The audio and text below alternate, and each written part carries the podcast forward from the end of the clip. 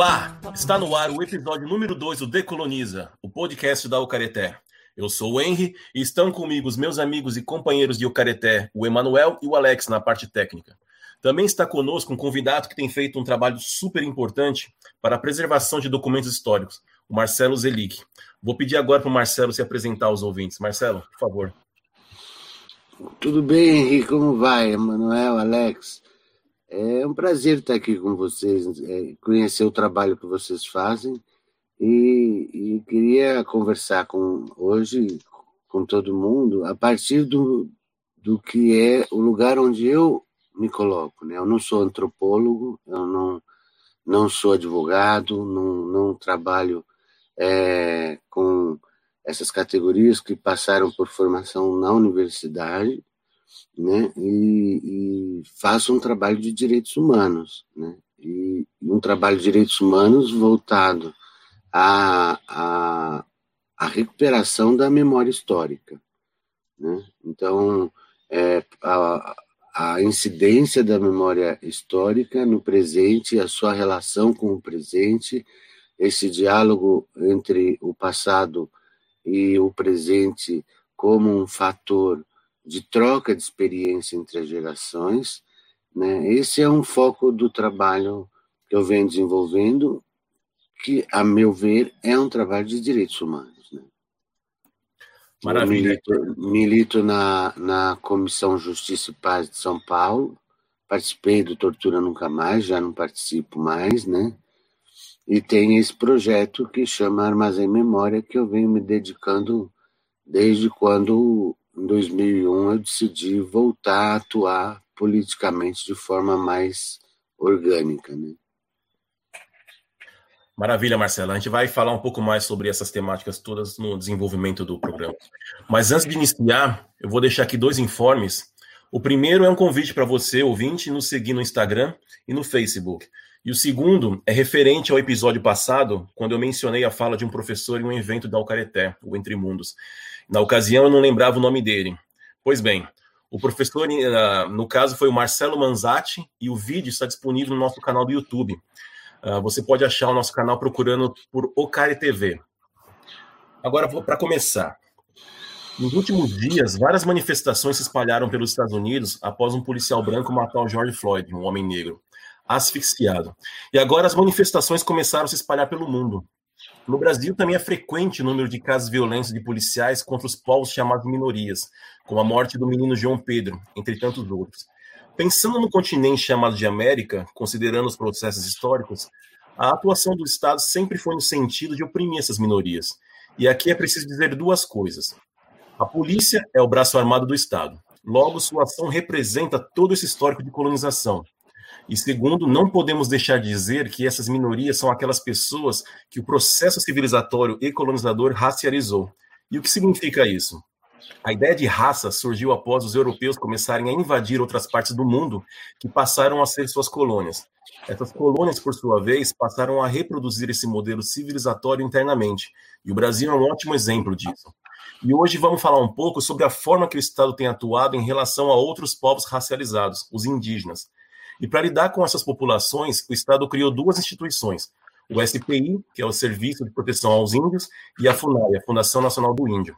Então, no primeiro bloco, desculpa, vamos falar um pouco sobre o tal do relatório Figueiredo e sua importância. No segundo bloco, vamos falar sobre os indígenas na ditadura militar. E para fechar, no último bloco, um pouco sobre a importância da Comissão Nacional da Verdade e outras temáticas que vão aparecer aqui. Então, para começar, Uh, Marcelo, acho que você pode começar uh, falando para a gente o que, que, é esse tal relatório Figueiredo. Então, o, o relatório Figueiredo ele, ele foi um, uma investigação que ocorreu é, a pedido do ministro do Interior à época da ditadura, em 1967, e, e, e que deu sequência a um trabalho que veio anterior na Câmara dos Deputados. Né? Então, ela é, é uma investigação do Executivo que dá sequência às recomendações de uma comissão parlamentar de inquérito. Né? É preciso é, frisar isso para que a gente perceba o contexto em que nasce o relatório Figueiredo. Né?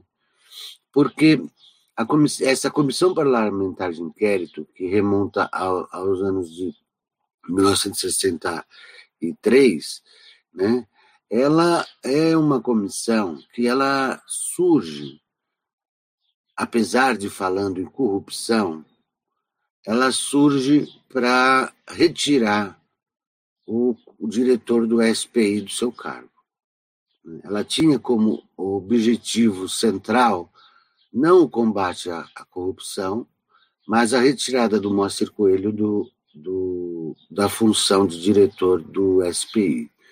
E isso é muito curioso, porque é uma prática comum, né, que vem das raízes da UDN, atingindo inclusive a Dilma Rousseff. Né? Então você veja que é a, a forma de trabalho, é, quando se diz combate à corrupção, é, e entram forças políticas que atuam com interesses e que sempre se beneficiam da, da corrupção, essas coisas elas devem acender um sinal de alerta, porque é uma prática recorrente na história. Né? Então, esse é um primeiro aspecto. E por que, que eles queriam tirar o Moacir Coelho? Então, você tem ali uma situação em que o, o que hoje chamamos de agronegócio, na época, é, era um, o, o, setor, o setor rural né, no Brasil e as forças também que detinham o monopólio do, do, da terra e das fazendas, enfim, da, da, da vida econômica da área rural, tinham suas representações no Congresso, tinham seus interesses representados no Congresso e usaram disso para combater Moacir Coelho, que buscava, entre algumas questões, por exemplo, é, a demarcação de terras em algumas partes do país. Né? A, a, viabilização, por exemplo, dos Guarani Kaiowá, é, buscando. Eu estou falando de pontos que são epicentros da violência hoje no país, né? Contra os povos indígenas. O Mato Grosso do Sul é um epicentro, é um dos lugares onde mais se assassina indígenas no país, é o Mato Grosso do Sul, né? É, quando você entra no Cacique, é um, um mapa que, que foi uma cartografia que foi organizada é, e hoje disponível pelo CIMI, participei da organização disso, junto com a Fundação Rosa Luxemburgo, junto com o, outras forças que estavam trabalhando essa questão, é, e, se plotou, e se plotou todos os assassinatos contidos em relatórios é, de, dos anos 80 até a, o presente, você tem um mapa cheio de pontos no estado do Mato Grosso do Sul. E ali, então, por exemplo, é, você tem partes da história que mostram é, que eles buscavam não só a demarcação, mas como a estruturação para o trabalho da terra, né? para não ficar trabalhando a, a, terra só do ponto de vista é, da enxada e tal. Então, inclusive, com viagens ao Rio de Janeiro, buscando recursos e discutindo essas coisas, né? Feitas até pelo, pelo cacique que foi assassinado. Às vezes me foge os termos e as palavras, as pessoas, por causa dos AVCs que eu tive, né? Mas o, o Guarani Kaiowá, o Marçal, né? Então, por exemplo, tem relatos de documentos com uma viagem na época do Marçal procurando é, conversar com o João Goulart a respeito da, da da questão da, da propriedade indígena ali e de como se trabalhar essa propriedade indígena e tal. Ele viaja em boleia de caminhão e por aí vai. Então, Moacir Coelho tem, tomou é, é, posições com relação aos terena, que ele queria criar um conceito que era um conceito de, de autonomia do povo terena. Ele queria investir e fazer com que houvesse avanços na questão da terra, do território Guarani Kaiowá, Ele trabalhava a questão do, do Parque Indígena do Xingu, né, que havia tido um conflito grande com, as, com a, o Mato Grosso, no, no, antigo Mato Grosso, porque não existia Mato Grosso do Sul nessa época, com relação ao governo de Estado e à demarcação do Parque do Xingu. Então, ele estava se metendo nesses assuntos, e com isso você tem uma parte obscura da história do Brasil, que é justamente qual a participação do, do, do dessa área ruralista no golpe e, e qual a motivação da participação dela quando você tem, então, as questões de demarcações de terra colocadas tão forte como estavam sendo colocadas na época da, da virada dos anos 64, quando o João Goulart nomeia Noel Núteus para diretor do SPI, onde a primeira vez, me parece, na história, é, não era um militar que comandava o SPI, então, porque cai o Moacir Coelho. Essa CPI, ela recomenda, denuncia a corrupção, tudo isso. E aí você tem uma situação em que, ao cair, é nomeado Noel Núteus. E Noel Núteus, ele toma uma das primeiras atitudes, é, chamar o exército para demarcar a terra demarcar a terra dos Canelas, demarcar várias terras esparramadas pelo país, e isso também desagrada um bocado. Vê até que ponto essas questões que não, não tem estudo sobre isso influenciam na questão da derrubada de João Goulart também, né?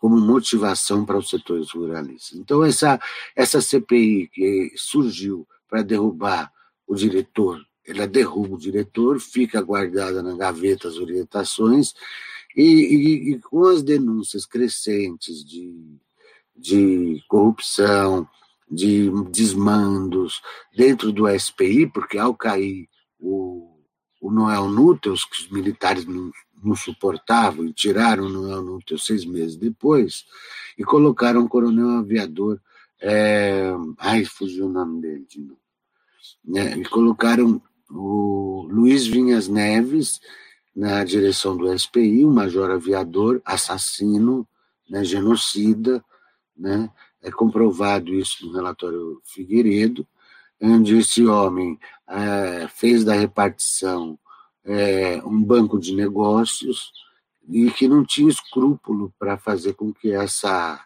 essa, esses negócios se realizassem. Por exemplo, inoculando é, doença em aldeias no sul da Bahia para que a, se, se fizesse a tomada das terras deles para se plantar cacau, para se criar gado, enfim, para as famílias abastadas dali do estado da Bahia, para políticos, para juízes e por aí vai, delegados de polícia e por aí vai. Então isso é história, isso é documentado, essas coisas. O relatório Figueiredo não é à toa que ficou desaparecido tanto tempo, né? Ele teve um impacto muito grande na sociedade quando veio à tona, então, o relatório Figueiredo ele é fruto desse caldo. Né?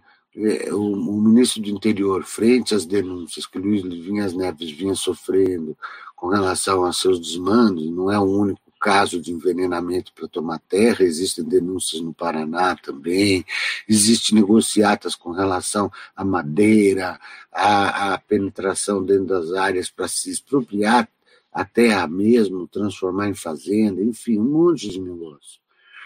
E isso fez com que uma das reações do Albuquerque Lima, que era um, um militar é, que era de extrema-direita também, que era nacionalista de extrema-direita, segundo eles se classificam, né?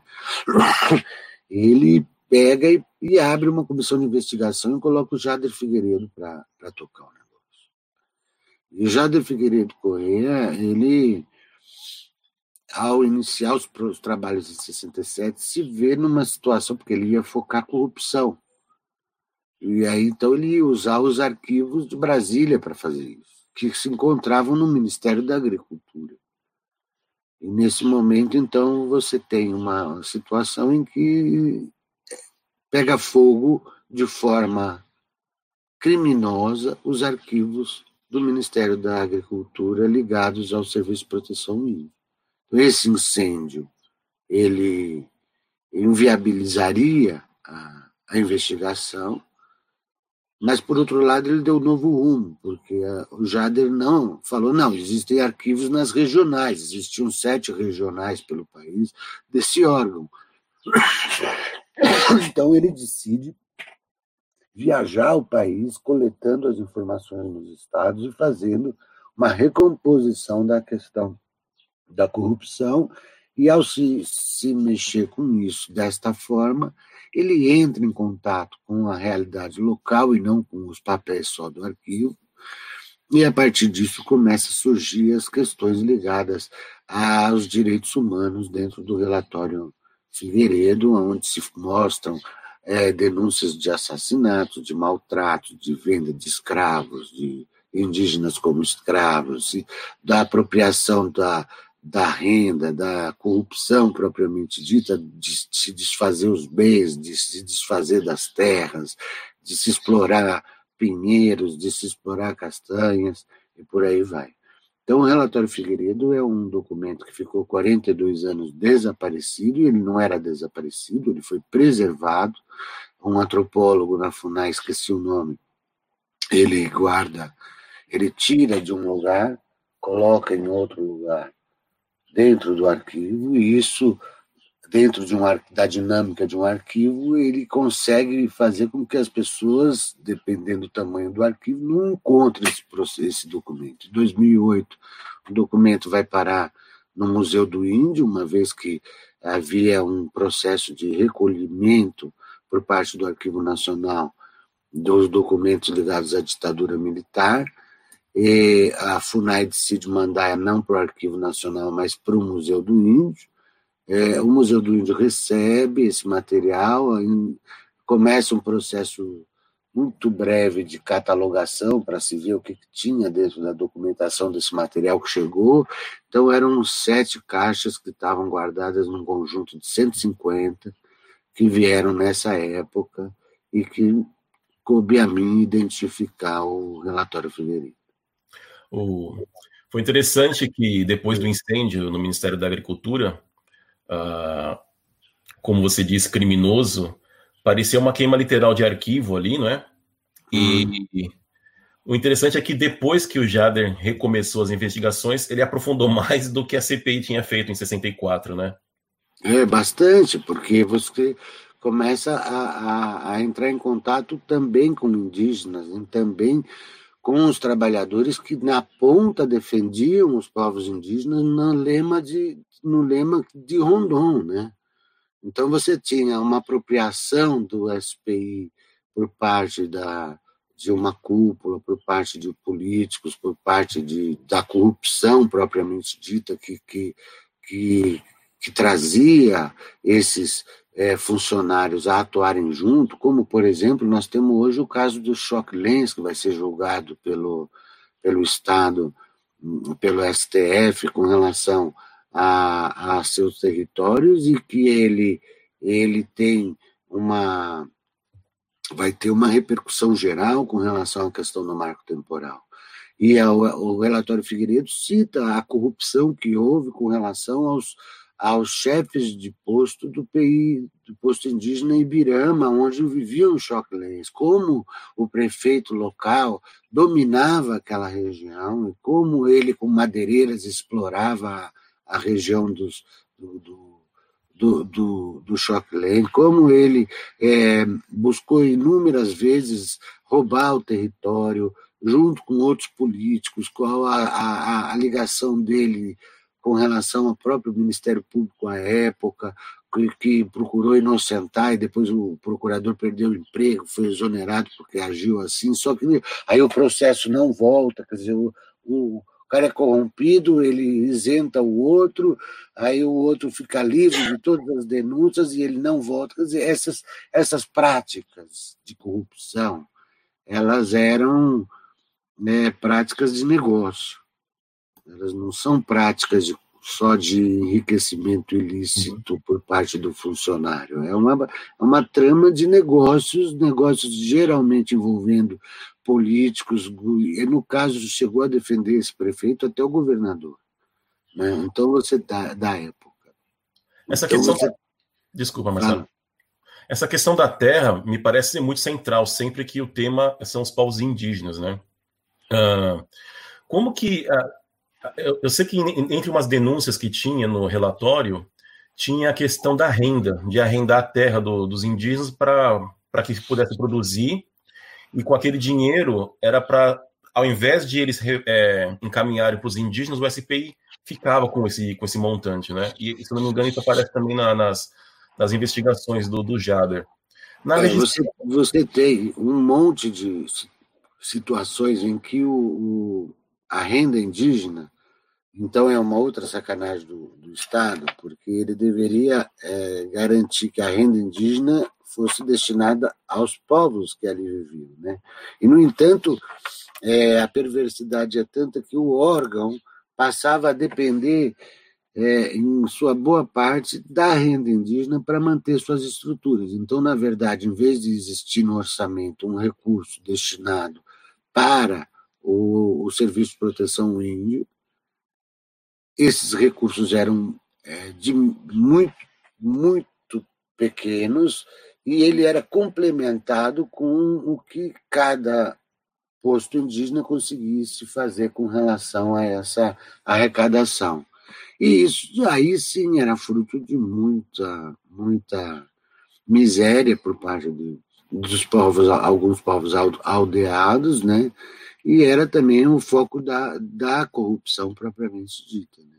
Então, Mas... quando você tem isso, no caso da terra, então, um caso muito forte dentro do relatório Figueiredo diz respeito ao Itaju da Colônia, que até hoje existe uma briga é, até violenta com relação à terra indígena que está colocada ali. Dentro do, do CACI, que eu citei no começo, você pode ver um dossiê que escrevi com relação às terras, o arrendamento em terras de Itaju da Colônia. É, onde o SPI, sob comando do Vinhas Neves, arrenda a terra por moedas. Enquanto o valor dela, vamos dizer, era mil, ele arrendava por 10 centavos. E aí, com isso, você tinha eh, toda uma coisa que deveria circular por fora, você tem uma situação que, mesmo os 10 centavos arrendados num volume grande de terra, ele era tratado com todo o o, o Vem a mim e o vosso reino nada, né? que os indígenas ficavam com muito pouco. Para você ter uma ideia, no caso da Colônia, 90, mais 96, 97% das terras foram arrendadas. Os indígenas Mas, ficaram com um canto do, da sua própria propriedade. Mas e, e, a legislação da época? Ela, era proibido, era proibido arrendar terra. Isso sempre foi proibido, até hoje é proibido arrendar terra. Pois é, porque. Entanto, é, a, a, o arrendamento de terra é a porta do esbulho.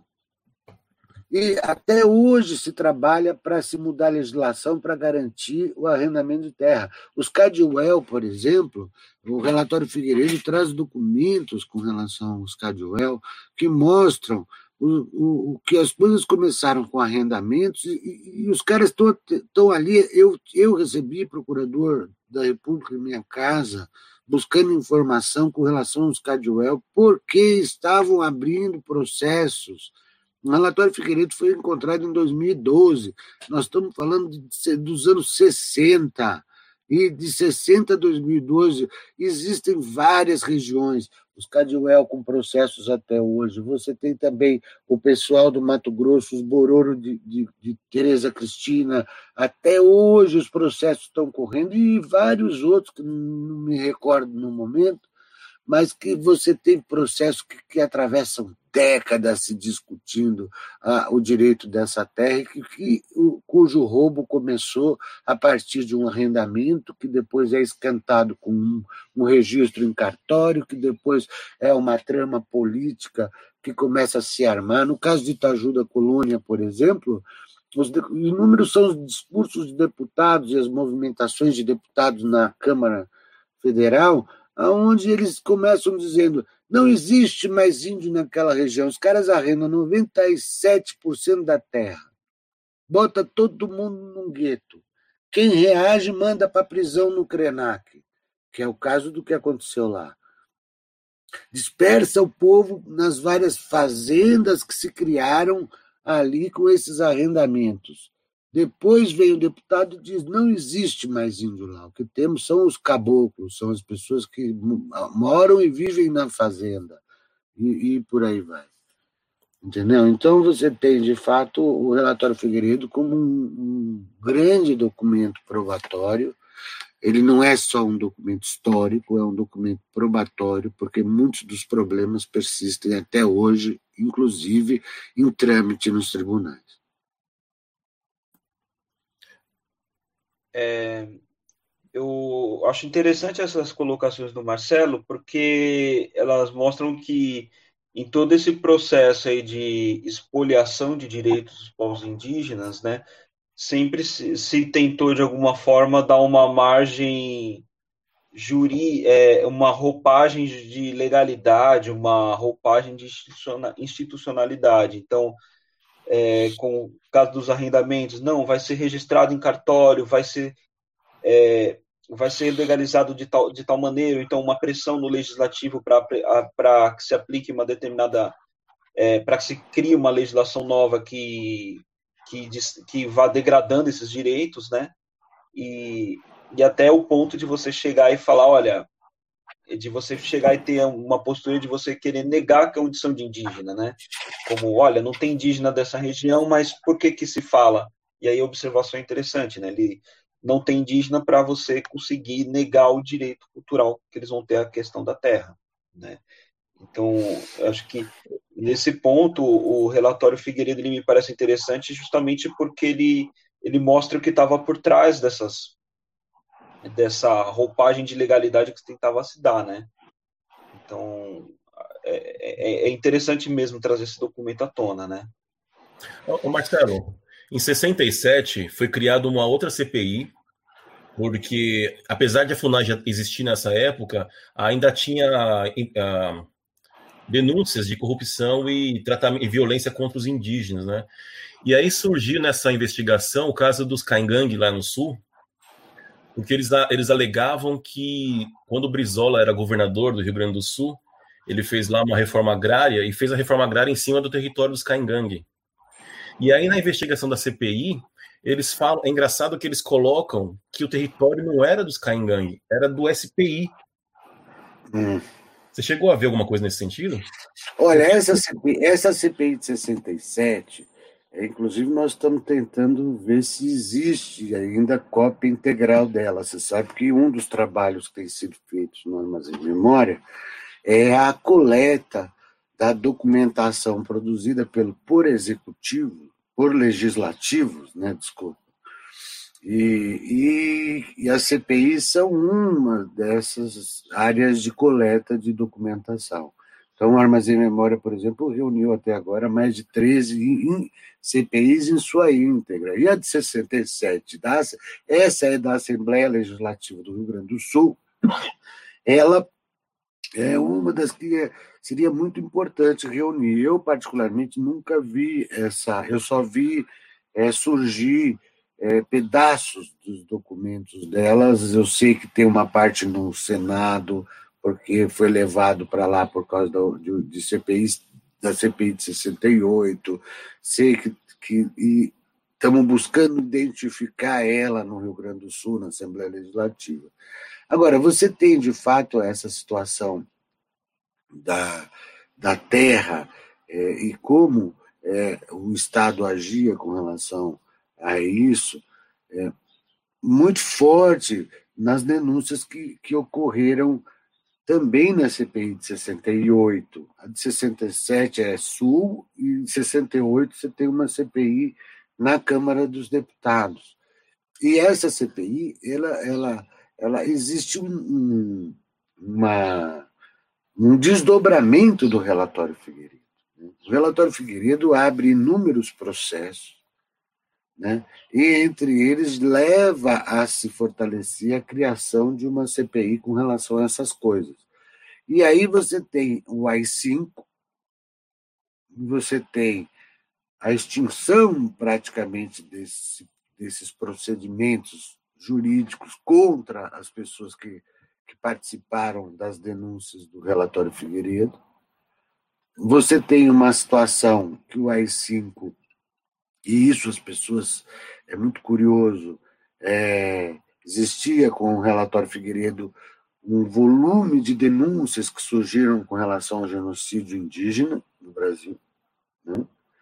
E isso é, leva a janeiro de 69, é, um dos primeiros órgãos a sofrer intervenção depois do AI-5, por incrível que pareça, é a Cruz Vermelha Brasileira. Né?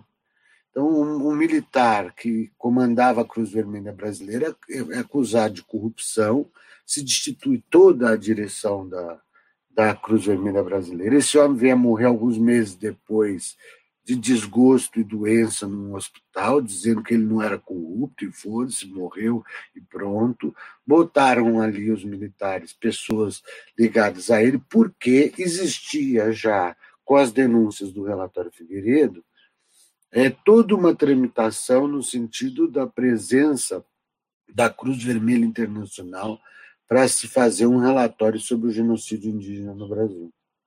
Então não é de se espantar que a primeira, uma das primeiras movimentações do AI-5, no sentido da cassação de instituições, porque ele vai, vai para cima, fecha o Congresso, é uma instituição, fecha, né, vai fazendo, mas ele no sentido de abrir uma instituição, é, é a Cruz Vermelha que sofre em janeiro essa, essa violência. E você tem, então, depois a organização de uma visita da Cruz Vermelha em 1970. Ela se consegue se concretizar em 1970, aí totalmente sob controle dos militares. Né? Então, você tem um, um, um roteiro criado para visita, você tem um monitoramento de quem pode acompanhar, quais jornalistas podem ou não acompanhar essas pessoas, como é que eles estão falando, que, quais são os relatórios provisórios.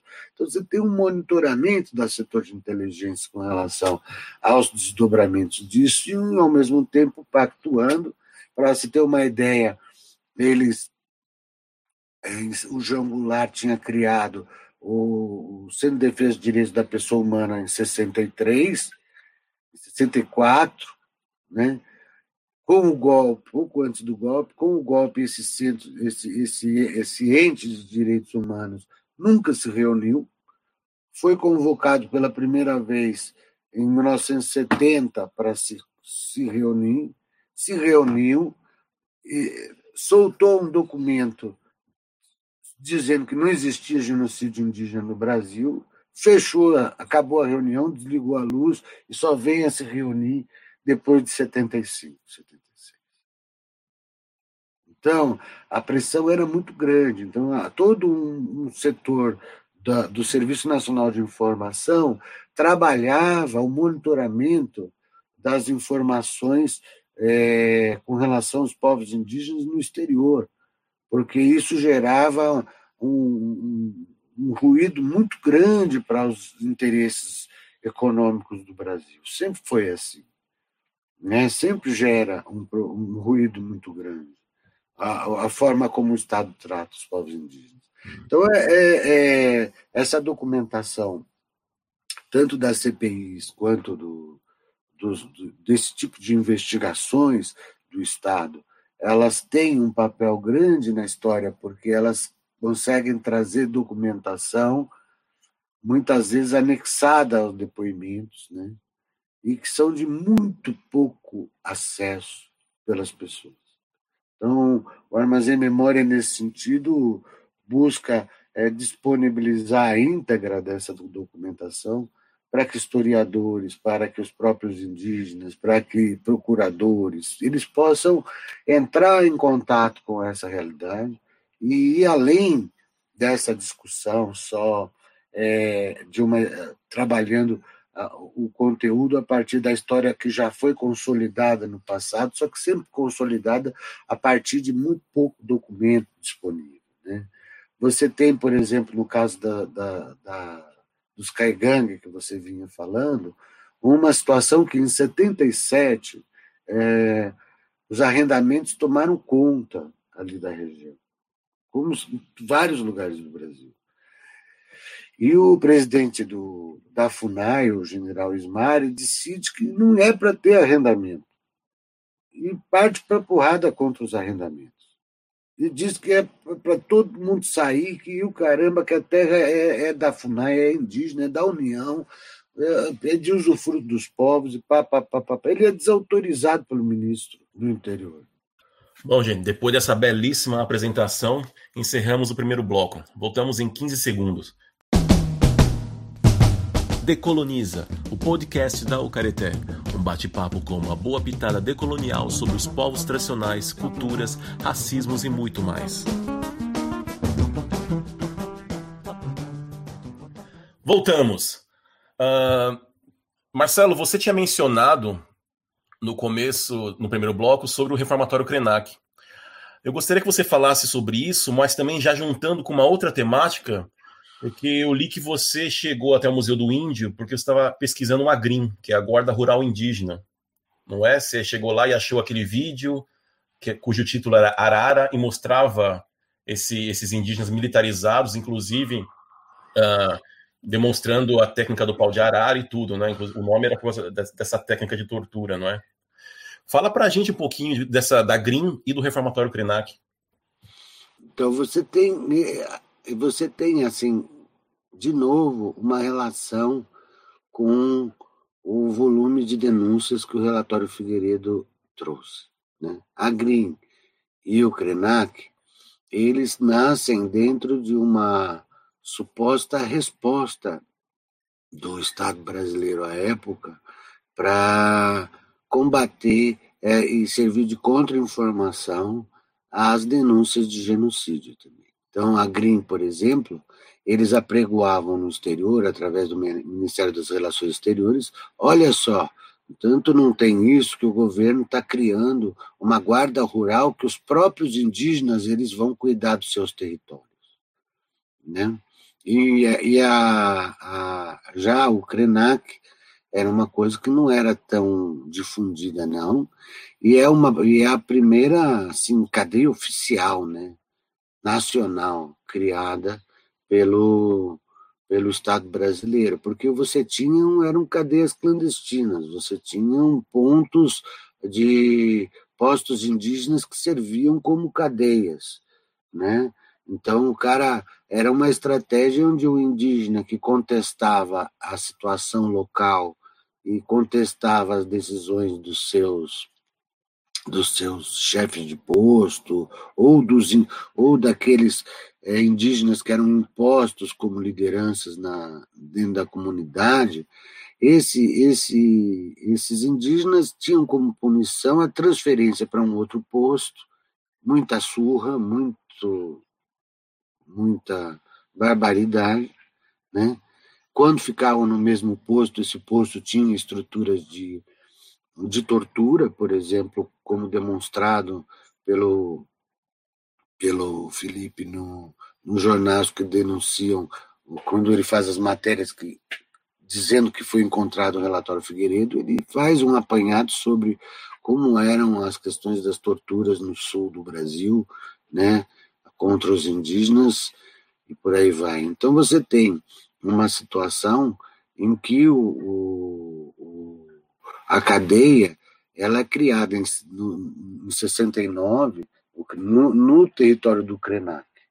E ao criar isso, o curioso é que eles criam uma cadeia num território, num, num, numa área indígena, e prendem o povo todo lá dentro. Quer dizer, então você tem, ela se transforma para os Krenaks num campo de concentração, como foi a mesma mesma ocorrência com os suruís no Araguaia, no combate à guerrilha do Araguaia, em que para esse povo específico, aonde as autoridades, as forças policiais chegam, ou do exército, ou, lá chegam, eles se transformam num campo de concentração. E para os demais povos, uma cadeia. Então, você tem é, aí um, um, campo de estudo que também não foi assim esmiuçado, que é o foco do Krenak, pelo, por levar o nome do povo Krenak, um estudo sobre a condição e a situação do povo Krenak, inclusive virando é, processo de reparação, para o povo Krenak e tudo. Só que, se você entrar no CACI de novo, na cartografia de ataque contra indígenas, você vai encontrar um dossiê aonde a gente levantou, é, e tem inclusive um mapa mostrando as flechas da onde vieram, de quais povos vieram. Tem, tem povo do Maranhão, tem povo da Bahia, tem povo do Sul, tem povo do Centro-Oeste, tem da Amazônia, tem de vários lugares indígenas que foram presos no Krenak. É então, só comigo... Marcelo, lembrando que o Krenak, o território dele está em Minas Gerais, né? Só para. É em Minas Gerais, pois é. Então você tem uma situação que não se estuda, é, quer dizer, por que, que, por que, que se, se trouxe é, para o Krenak preso é, indígenas Pataxó justamente pelo pau que existia com relação ao arrendamento de terras e a perda do território.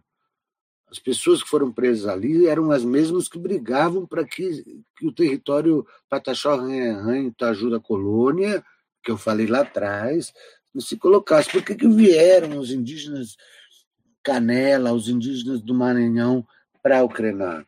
Não se estudou essas coisas, não se levanta essas relações. O que viviam ali esses indígenas que, que e que lutas existiam ali para a manutenção da, do território, da cultura, da comunidade, que levavam essas pessoas a serem presas, porque também as fichas eram falseadas, né? Muitas vezes era o cara foi preso porque, porque era bêbado, foi preso porque perturbava ali as pessoas, ou porque ah, ele, ele respondia para o chefe lá do, do posto entendeu? Nunca se dizia a real razão do que está colocado, além do que cheguei a entrevistar aqui em casa, Itatuiti em Ruas, tem uma longa entrevista dele, e ele diz que as fichas que foram encontradas, que serviram de base para a sistematização de vários trabalhos na universidade, e há um deles que eu, que eu, que eu usei para para sistematizar a planilha com relação aos nomes das, das, das, pessoas que foram fichadas e foi descoberto, ele falou essas fichas elas não representam jamais a totalidade das pessoas que foram presas no Krenak. Então, o Krenak ele cumpria um papel aí sim institucional, você veja que é no mesmo período a instalação dele se dá num, num período em que o presidente da FUNAI era o Bandeira de Melo.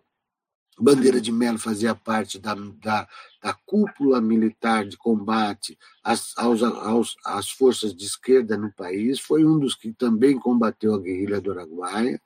Então, as estruturas de repressão do Estado brasileiro no âmbito da esquerda atuavam simultaneamente na, na no desenvolvimento dos seus projetos de desenvolvimento e, a partir disso, da repressão àqueles que se colocaram no caminho desses projetos, ou por questões políticas ou não, e aí entra ou por questões de sobrevivência ou de estarem no caminho desses projetos. Os indígenas não é à toa que são que foi, foi constatado com um número muito pequeno de povos o, o, o povo mais atingido com mortes e assassinatos é, durante o período da ditadura militar. São mais de 20 vezes em 10 povos somente o número de mortes e desaparecidos. A, a Green e o reformatório duraram quanto tempo? Olha, a, o reformatório, a, a Green ela, ela tem um papel que ela, ela para fora servia aquilo que eu falei, de mostrar um, fazer um, uma cortina de fumaça dizer que estava sendo cuidado, junto com isso daí junto com o posto indígena do Xingu, que era uma vitrine, então traziam as pessoas para ver o posto indígena do Xingu e faziam essas coisas enquanto o resto do país o pau comia, né? Aí você tinha isso eles duram, acho que um, vai até meados de 70 e pouco. A, a, a, o Krenak vai mais, escondido vai até o começo dos anos 80. Né? Porque ele muda de lugar, vai para a Fazenda Guarani, tem toda uma história aí que um dia precisa ser mais esmiuçada, mas é, é, é um período assim, mas a Green eles pararam logo, porque você tinha então é, vários problemas com relação à constituição dessa guarda rural indígena, é, na questão da cultura, na questão é, do, do, de, um, de se criar um tipo de poder que não existia ali, você confrontava o poder que existia da organização social ali da comunidade, né? Tinha os desmandos. Então, evidente que aquela cena dos indígenas carregando um cara no pau de arara, ela mostra como foi a instrução dessas pessoas. E é evidente que isso, ela de alguma forma, essa forma de lidar com a banalização do outro, do preso, isso, aquilo, ela reflete na forma como essas pessoas vão agir na comunidade. E aí você tem um monte de denúncias com relação a maus tratos e, e posturas assim indefensáveis por parte dos indígenas da GRIM contra a própria comunidade. E isso vai também levando a uma derrocada da, da GRIM né, como uma ferramenta, porque ela também já tinha cumprido o seu papel. Quer dizer, quando você tinha a Semana do Índio, logo no começo eles iam desfilar nas capitais. Então, aquela tropa de indígenas marchando, que era a linguagem militar fazendo coisa. Então, ela não. não é uma triste história. Saiu recentemente um filme, não lembro o nome agora, mas porque me, não me retém na cabeça algumas coisas. É, é mas acabou de sair um filme sobre. A, vai sair, desculpa, um filme sobre a Green. Uhum. Não, não saiu, eu já vi, mas não saiu ainda. Né? E, e, ele conta essa história a partir de entrevistas com os remanescentes da Green. Vai bem, é um filme bem legal. Né? Mas esse vai ter que aguardar, não era nem para eu ter falado disso. Marcelo, uh, a Green foi criada para atuar dentro das aldeias, como você disse. Então, imagino que deva não existir, ou quando existe, são só por relatos, uh, documentação sobre a atuação da Green, não é? Então, a gente encontrou pouco disso, mas você encontra, encontra denúncias, por exemplo, como uh, documentações, telegramas, porque eles comunicavam muito por telegramas também, né? Era uma, na época, a rede de comunicação é, ligada aos indígenas, eles, eles, tinham o telegrama como um, um, uma ferramenta de despachar, denunciar, de contar para o superior, receber ordem, por aí vai. Então você tem alguns telegramas que mostram no Bananal, por exemplo, né? No Bananal se criou uma cadeia de partir de uma escola, né? Então você veja que essa mentalidade bolsonarista de hoje, como ela é nociva e ela tem é, raízes né, escola militar, ela tem raízes na ditadura, toda essa questão do integracionismo que ele, a ditadura tentou colocar em prática no período em que exerceu o poder de mando no país, autoritário, poder de mando, dizendo que fazia, acontecia, arrebentava, quem não quisesse ia preso ou morria.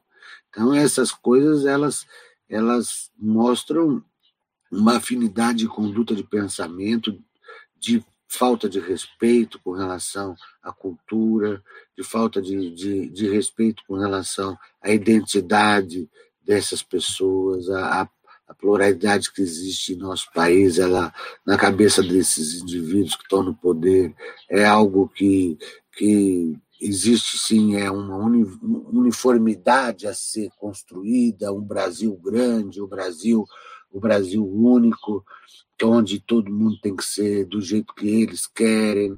Então essas coisas elas não vão dar certo, vai dar muito sofrimento para muita gente e não se sustenta.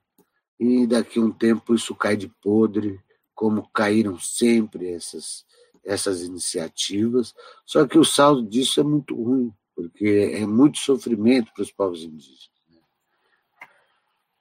e para a sociedade. É, foi, em relação a essa questão da pluralidade, de esse discurso que existia na, na época da ditadura, né, e que tem sido retomado, a gente lembra um pouco da fala recente aí do ocorrida aí numa reunião de ministros, né, do ministro Weintraub da Educação, em que ele fala não tem é só um, odeio o termo povos indígenas, é só o povo brasileiro e quem e quem não quiser que que, que se vá, eu não me recordo exatamente a expressão que ele é. usa, né? E, e, ela foi ela foi tema do, do, do episódio nosso de podcast e do, do primeiro, né, dos que nós inauguramos, né, com a Thaili Terena.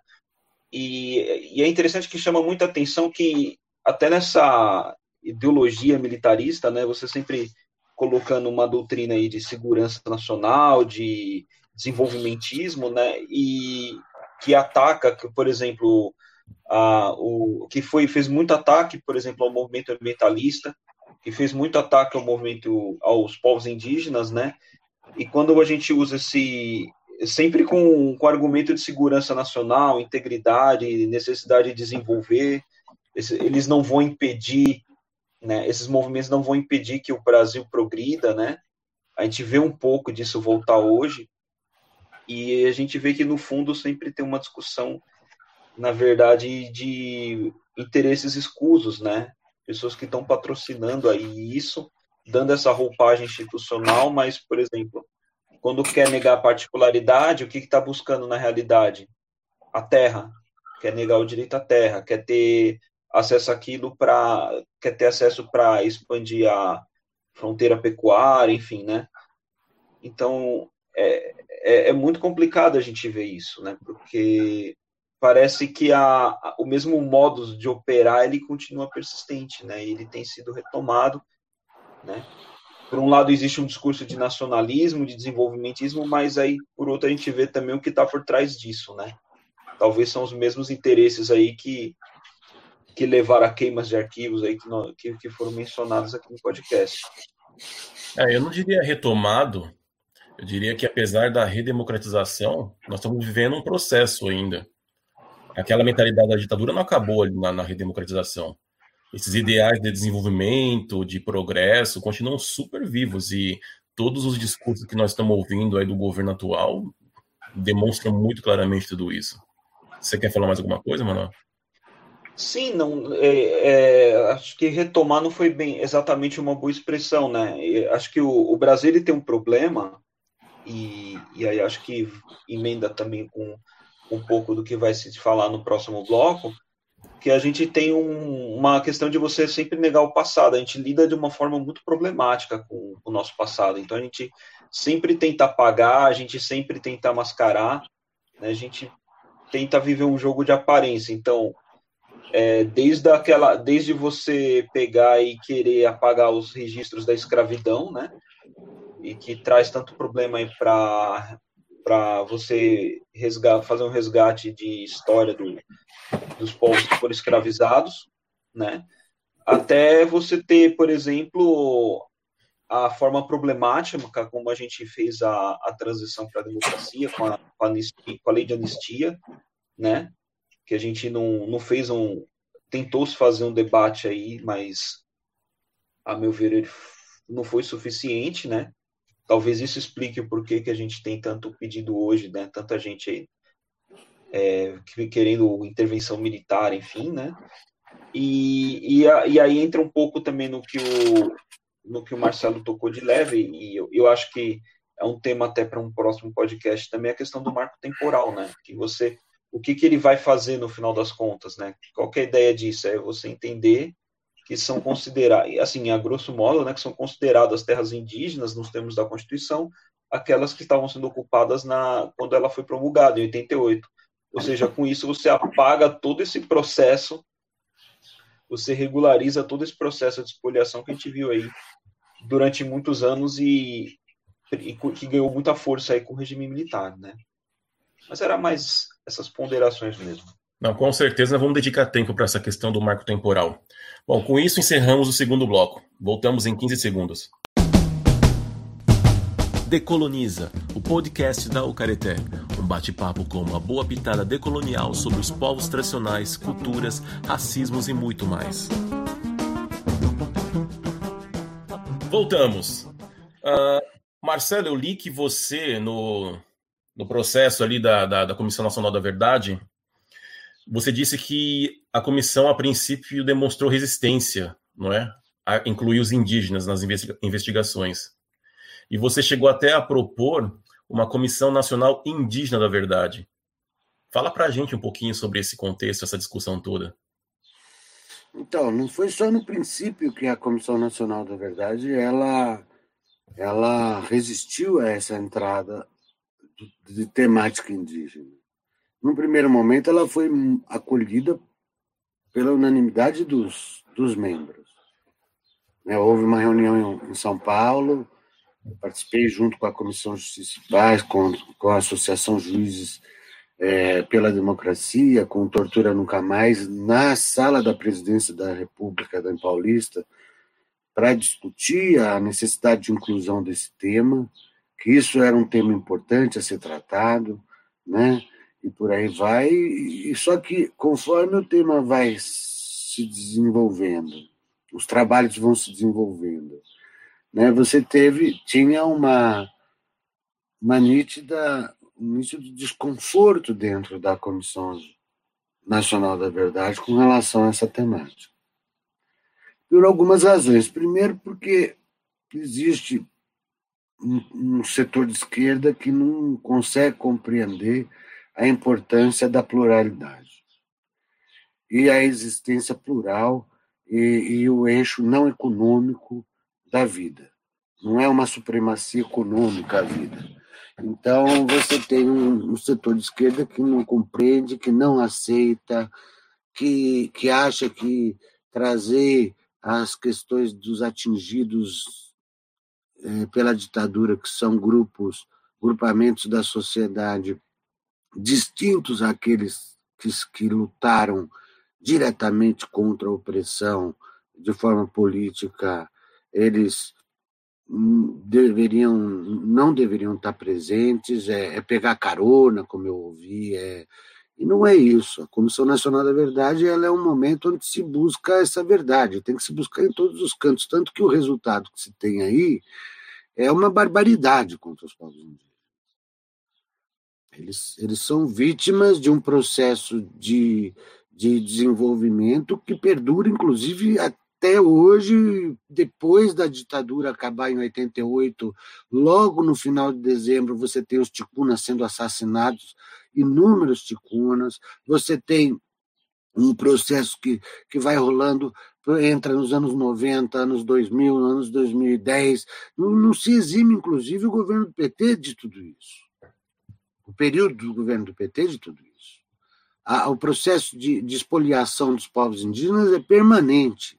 É, vamos, você falou do governo do PT, vamos lembrar que Belo Monte foi iniciado é. no governo do PT, que atingiu os do PT como como um ranço ao, ao, Partido dos Trabalhadores. Não, o Partido dos Trabalhadores fez muita coisa nesse país.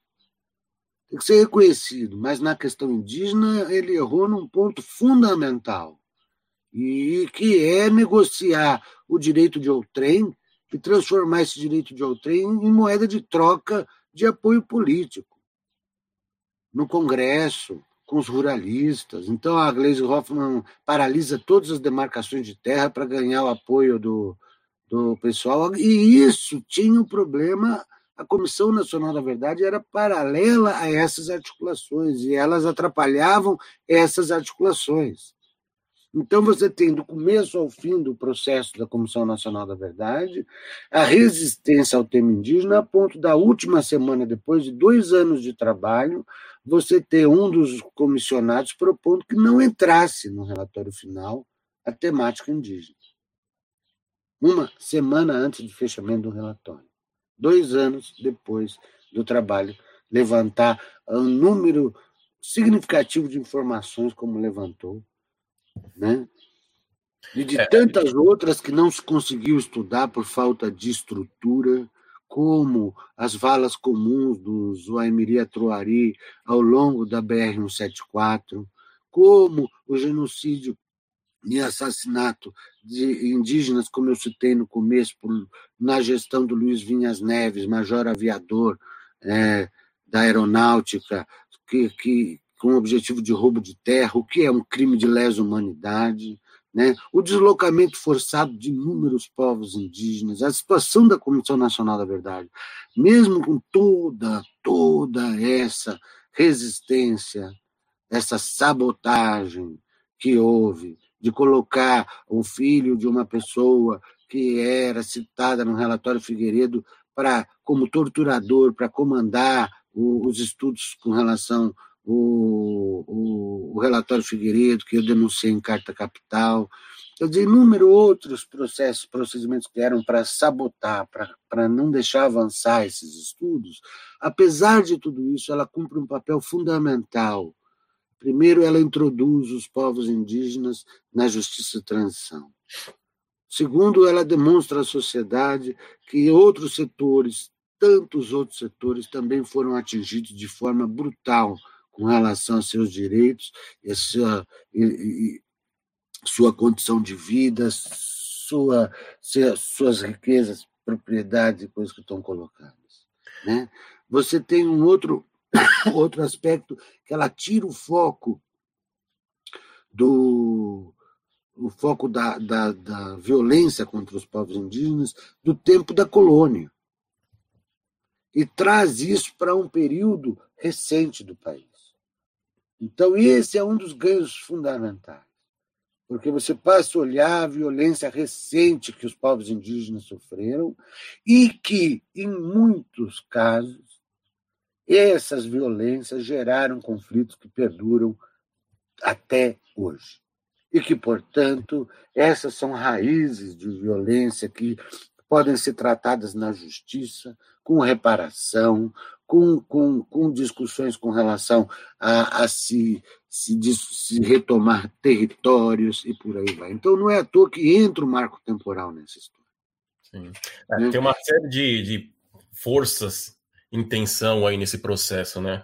Ah, apesar de ter havido muita limitação no, nas investigações pelo curto período e também porque o número de investigadores não era tão alto assim para dar conta de tanto tanto território que nem o Brasil e tanto, tantas etnias, né? ainda assim se chegou aquele número de mais de 8 mil vítimas, mas que você sempre destaca que foram só de 10 etnias, né? Claro, é preciso destacar isso, porque você tem uma situação que são 305 povos, são 305 etnias.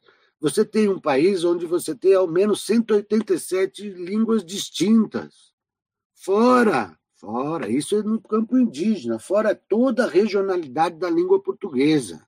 Sim. Então, a diversidade, que é a questão central e que o governo Bolsonaro é incapaz de entender, porque a ele só existe a linguagem militar, a ele só existe a linguagem evangélica, a ele só existe essa linguagem cristã, que no passado foi genocida, tanto quanto a, a linguagem militar, para o desenvolvimento do país. Então, esse governo é um governo que atua num passado que não faz com que a essência do que, que é o, o, o que faz a vida fluir, se desenvolver, que é a diversidade, ela aconteça. Então, para ele, é agrotóxico para monocultura. Quer dizer, a diversidade, a diversidade das matas, a diversidade da, da própria é, ecologia, da, da agroecologia, você não vai deixar de trabalhar a, a plantação. Isso se fez há 10, 20, 30, 40 mil anos atrás, já se fazia coisa assim. Por que, que você tem que ter só uma extensão de terra plantando cana que nem um louco? Para isso você tem que manter um monte de veneno na terra, para isso você tem uma contaminação. Quer dizer, é tudo nocivo. Então você tem uma, uma visão de um governo que trata essas questões excluindo-se a diversidade. Tudo é esse desenvolvimento sem respeito. Então, você tem hoje é, a forçação de barra para a mineração entrar em terras indígenas. Então, ele faz a mesma coisa que fez Romero Jucá e que ele é denunciado na Comissão Nacional da Verdade ao, ao, ao estimular a presença de garimpeiros nas regiões. Os Yanomami estão pedindo socorro. Os Yanomami estão com mais de 20 mil pessoas dentro. E não é a primeira vez na história que os Yanomami estão com 20, 30 mil pessoas dentro das suas terras, buscando garimpagem. Sim. Manuel. É interessante porque a gente olha o quanto a nossa política, né, e eu, ela, ela, tá, ela ainda está amarrada a uma, a uma premissa colonialista, né? A gente não conseguiu se desvencilhar nisso, né? Até quando a gente vai tentar fazer uma, uma análise aí no, no campo da comissão da verdade, ela ainda está amarrada com isso, ainda se apega a alguns binarismos e, e tem uma dificuldade de reconhecer o, o, grau de violência que esses povos surgiram, é, sofreram, né? E, e, continuam sofrendo, que isso não está restrito, né, a, a, ao período colonial, né? A gente tem o Brasil deixou de colônia, mas de ser colônia, mas ainda mantém essa mentalidade. Isso tem a ver com, com você querer é, explorar a terra para dos povos indígenas, é, espoliar essa terra para você é, fazer exploração mineral, fazer, enfim, a para usar para pecuária, para monocultura, né? A gente ainda não conseguiu se desvencilhar disso, isso inclusive no âmbito das esquerdas, né? Acho que muito se falava na, na autocrítica, eu acho que talvez essa seja uma autocrítica que a gente precise fazer na, né? Até que ponto que a gente está fazendo não está reproduzindo uma estrutura, uma estrutura colonial, né? E você veja, você citou, vocês citaram a questão do, do, do ministro da Educação com o odeio aos povos indígenas. Mas a fala do ministro Salles, ela não é só uma intenção. Né? A instrução normativa da FUNAI número 9, que nesta mesma reunião é citada, sem ser citada explicitamente pelo Bolsonaro, elogiando a ação do Ministério da Agricultura na criação da instrução normativa, ele está se referindo à instrução normativa número 9, que simplesmente ela transforma aquele órgão que deveria cuidar dos interesses indígenas, como no passado, numa espécie de abonador em cartório da, da, da, da, da invasão e roubo de terras indígenas. Né? Então, é, é, ele fala, é disso que ele fala. A postura do Salles de dizer, bom, agora na pandemia, a gente tem que deixar, aproveitar a, o foco nessa desgraça toda, para que a gente é, passe uma boiada, desregulamente a questão ambiental, desregulamente a questão mineral, eh, de exploração mineral, desregulamenta a questão da exploração agropecuária, não só em terras indígenas, mas em, em reservas ambientais e por aí vai. Isso tudo são atitudes, são atitudes. Ele não está falando teoricamente, ele está falando isso e, e, desenvolvendo e assinando documentações como a Mata Atlântica no, no, no, no litoral do país. Ele está fazendo isso com relação a várias iniciativas que têm prejudicado os povos. Por exemplo, usando essa, essa instrução normativa, o Estado do Mato Grosso propôs à Assembleia Legislativa daquele Estado uma legislação que tira do cadastro rural as sobreposições de terras que estão colocadas com terra indígena. Né? E quando a FUNAI diz que só vai usar as terras homologadas para se colocar dados em cartório, esse projeto de lei ele está sendo avaliado que até as homologadas eles estão tirando. Então, esse tipo de coisa é passa, boia, passa boi, passa boiada, é uma ilegalidade. Né?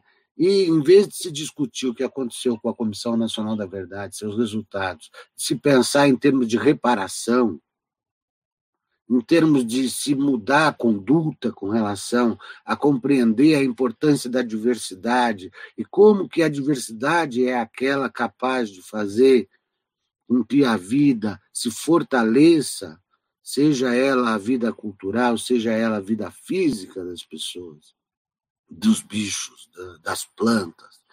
É na diversidade onde a vida explode, acontece, se firma, né? Você tem o, o movimento contrário, que é no lucro e no dinheiro e na exploração desenfreada a todo custo doa quem doer, que se faz esse tipo de desenvolvimento. Isso nós não queremos. O que acontece nos Estados Unidos hoje é, não é só em função é, da, da, do assassinato do, do, do, do rapaz lá pelo policial.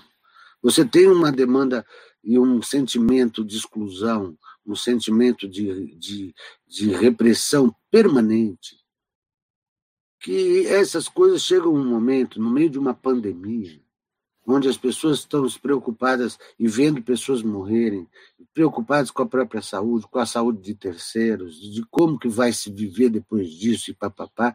Você tem pessoas como o Salles dizendo, vamos aproveitar isso para fazer isso, aquilo, outro tal. É hora, agora é hora, agora é hora, vamos lá, vamos, vamos, vamos tirar, desregulamentar tudo.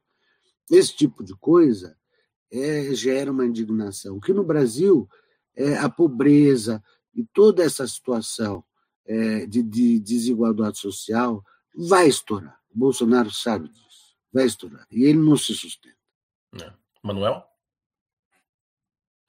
É, a remissão à fala do Salles é foi, foi muito pertinente, porque ela é abjeta assim, sobre todos os planos. Né?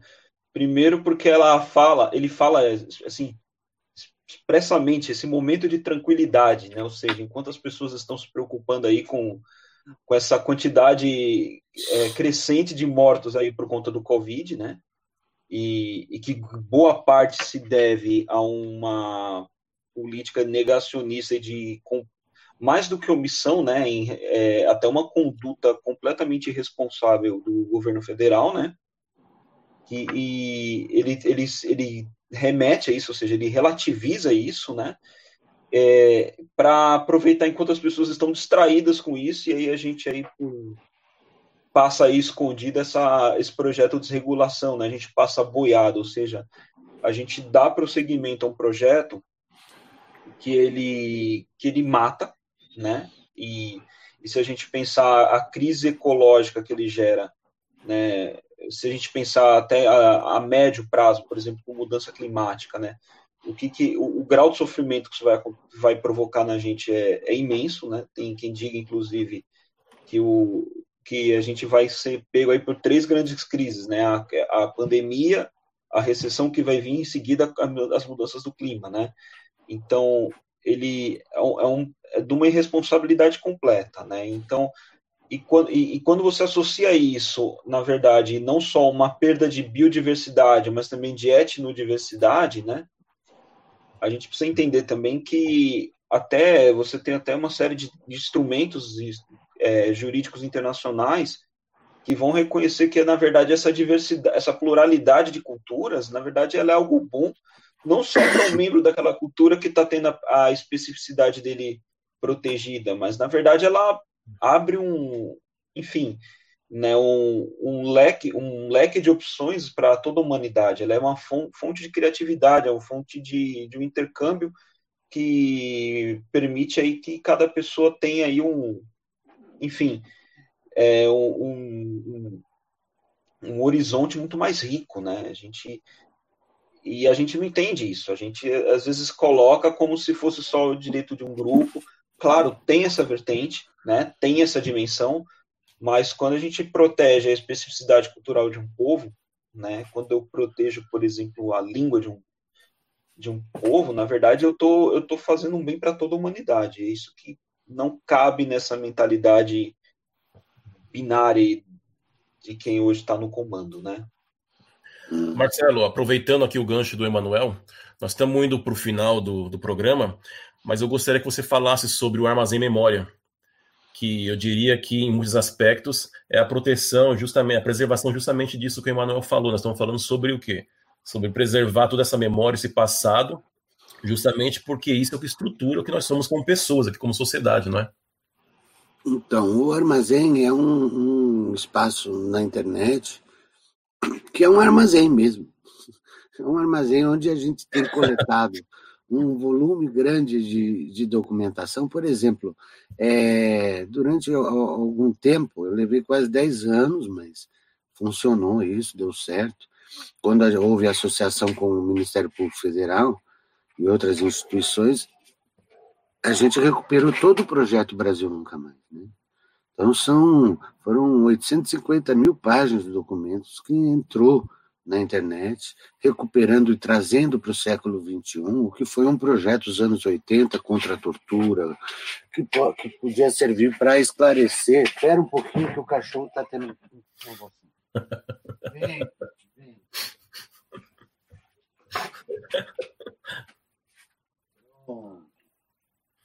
Aí, é que ela tá doentinha, tá velhinha já. É. Ela não consegue levantar.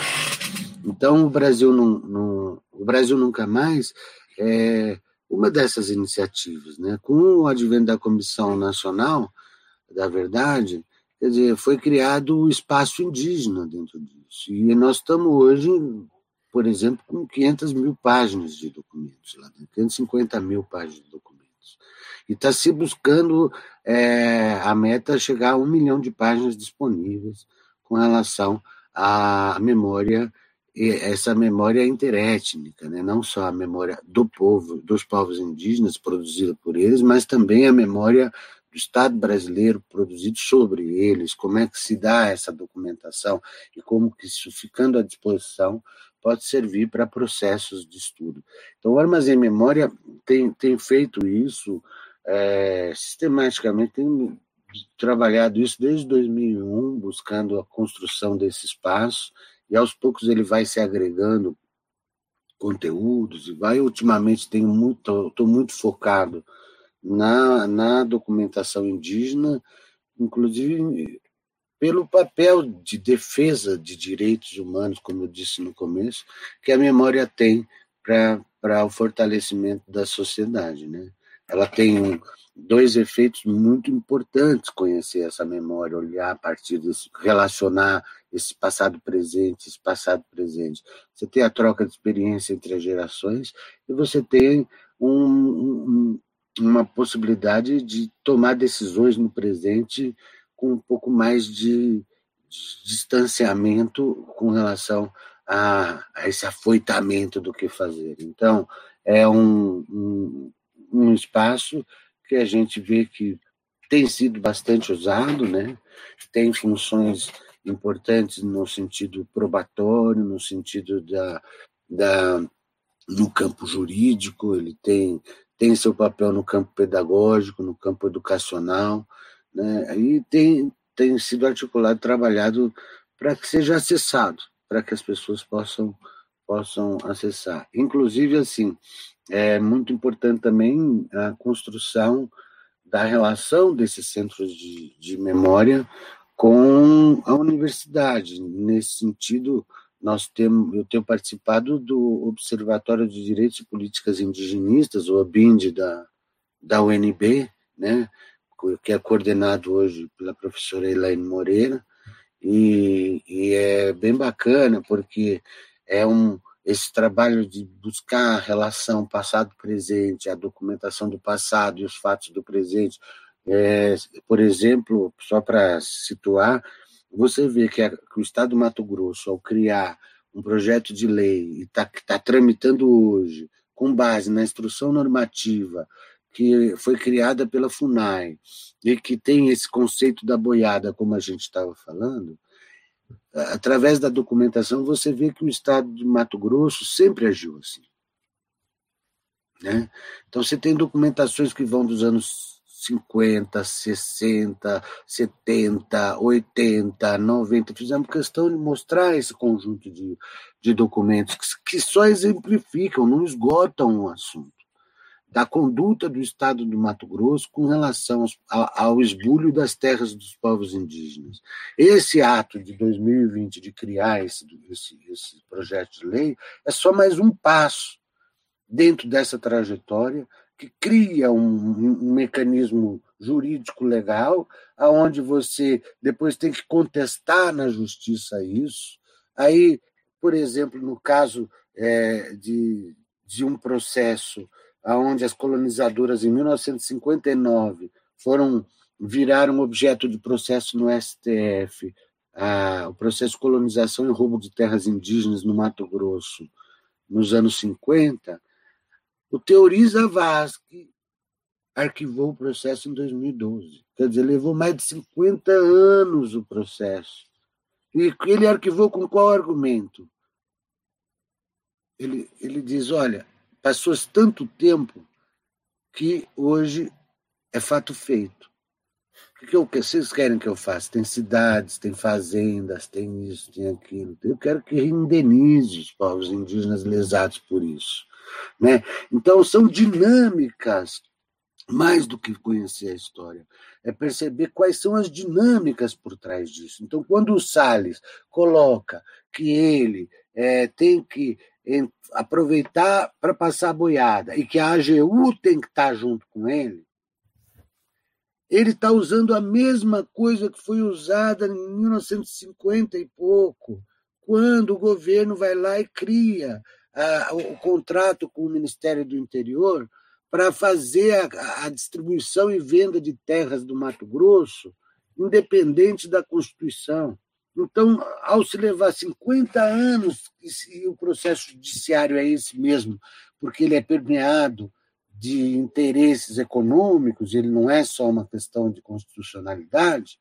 Então, quando os ruralistas hoje usam o judiciário para se protelar essas discussões, e o Salles sabe disso, então ele usa isso com a AGU para que as pessoas questionem na justiça a, a, a instrução normativa que ele criou para a Mata Atlântica, que a FUNAI criou para a questão do cartório, para as várias outras que estão se criando. Cada discussão jurídica dessa leva anos e a, e a questão se estabelece como se estabeleceu o transgênico no Brasil. Então, é, eu... essas, essas coisas, elas hoje o Brasil vive uma situação que o, o, o, a gente constrói de fato uma frente ampla com a ressalva do Lula, porque foi muito pertinente a ressalva dele. Não se trata de não construir uma frente ampla, mas se trata de não se excluir determinados temas, como essa política neoliberal, esse desenvolvimento sem respeito, essa forma como o Guedes trata tudo, que tem que ser lucro, isso, aquilo, dinheiro no bolso, e dinheiro para os outros, e acabar com o Estado, e acabar com a, a, a diversidade.